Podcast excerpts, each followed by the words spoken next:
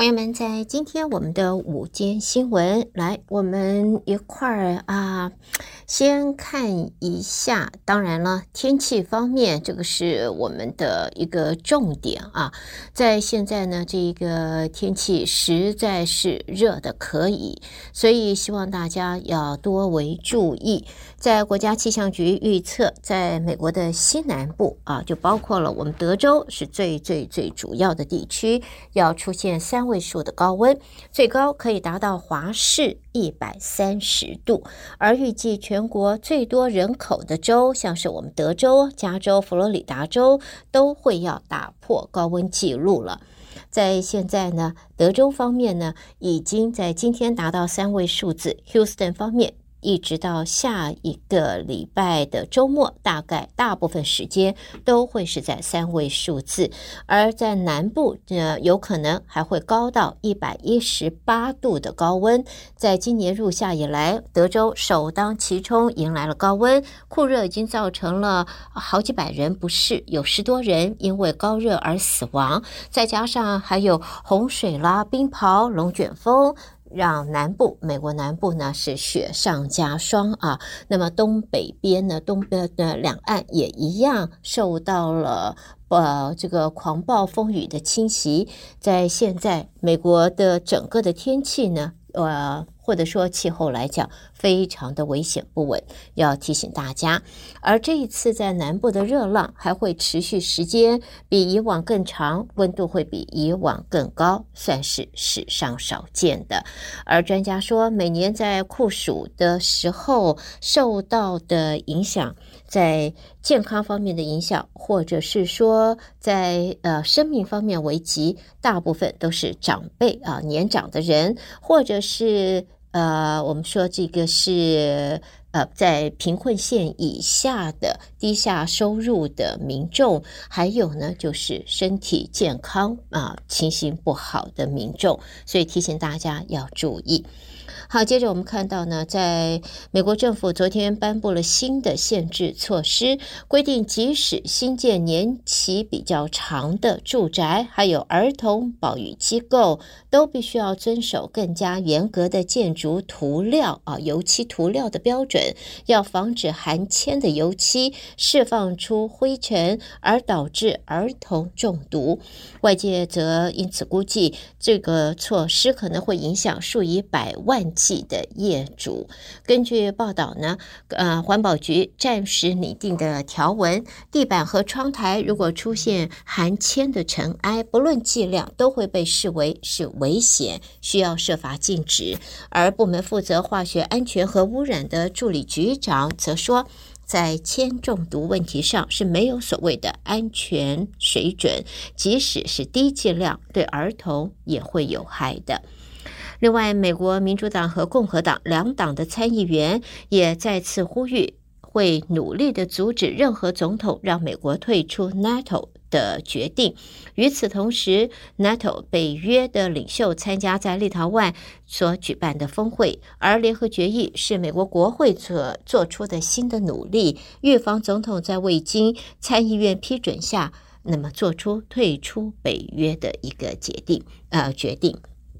接着我们看到呢，拜登政府新推行的边境政策现在看到了成效，在六月份经过墨西哥到美国来的人数跌到了十万，也是近两年半以来的最低水准。但是关注移民的组织还是有批评，认为这个政策导致寻求庇护的人士滞留在难民营，而面对的是暴力、抢劫、强奸等种种危机。在边境巡逻人员六月份在南部各州截获十万人，不但比五月份十六点九万人明显下跌，创下拜登政府上台以来的最低纪录。不过呢，这个数字仅仅统计非法入境，不包括政府每个月收容的数万名合法庇护申请者在内。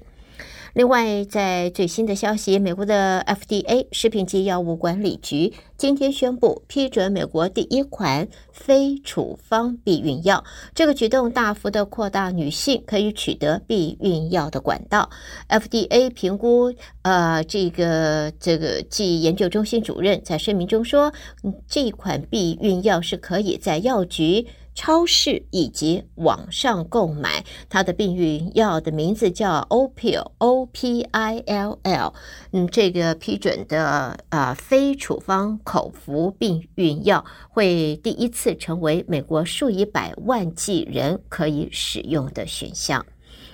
好，下边呢，我们再看到的就是伊利诺州的消息，在伊利诺州七十号高速公路。在现在接到了一起严重车祸的报告，有一辆载了大约三十人的灰狗巴士 Greyhound 啊，在接连撞上了三辆拖车头，造成现在我们晓得最少有三个人死亡，十四人受到重伤。根据了解，被撞的拖车头可能是违例停在休息区的出口的坡道，也不排除是为车祸埋下了这个发生的伏线。但是业界则说，货车司机是很难找到停车位，同行往往是左右为难。在现在呢，州警则说，所有死伤者都是来自灰狗巴士，除了三名死者之外，四名伤者是需要直升机紧急送往医院，十个人则是由救护车送往医院。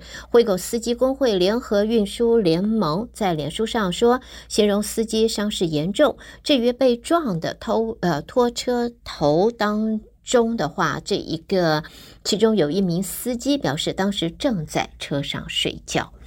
好，接着我们也看到呢，这是来自旧金山的消息，在美国的加州啊海岸，最近出现了一只离奇骚扰冲浪客的动物。这个动物是什么呢？就是一只海獭，它会爬上冲浪板，不顾驱敢而把板子霸住，霸道的站住，甚至还会去啃咬这个冲浪板。当局派人追捕这只海獭，现在。这个叫不叫海捕令？发出了海捕令呢？这一只海獭会危及冲浪客的安全。这是在旧金山的南方，大约九十公呃九十分钟车程的 San Cruz 啊。发野生动物当局实际上已经张贴了告示，警示民众小心这一只五岁的母海獭。这只母海獭骚扰冲浪客已经数个礼拜了，而最近攻击行为上升到新的高度，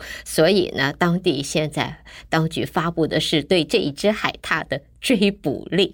好，这个是比较不一样的了。好，接着我们再来看的，这是爱荷华州的州议会通过了一个叫“心跳法案”。这个法案就是呃堕胎令啊，这个是堕胎禁令。它公布不的后不到一天，有多个倡议生育权利的团体迅速的入禀法院挑战这项禁令。在爱荷爱荷华州共和党籍的州长说，日内就会签署法案。不过，调查则发现，全美国绝大多数民众是赞成保留堕胎权，只有怀孕中后期的个案才应该受到限制。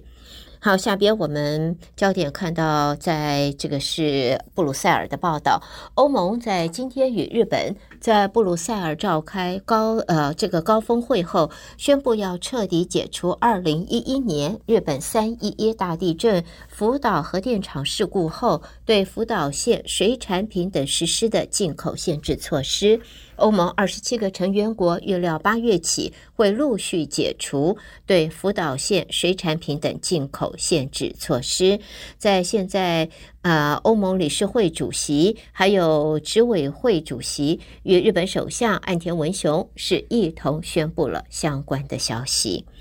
好，最后我们看到来自北约。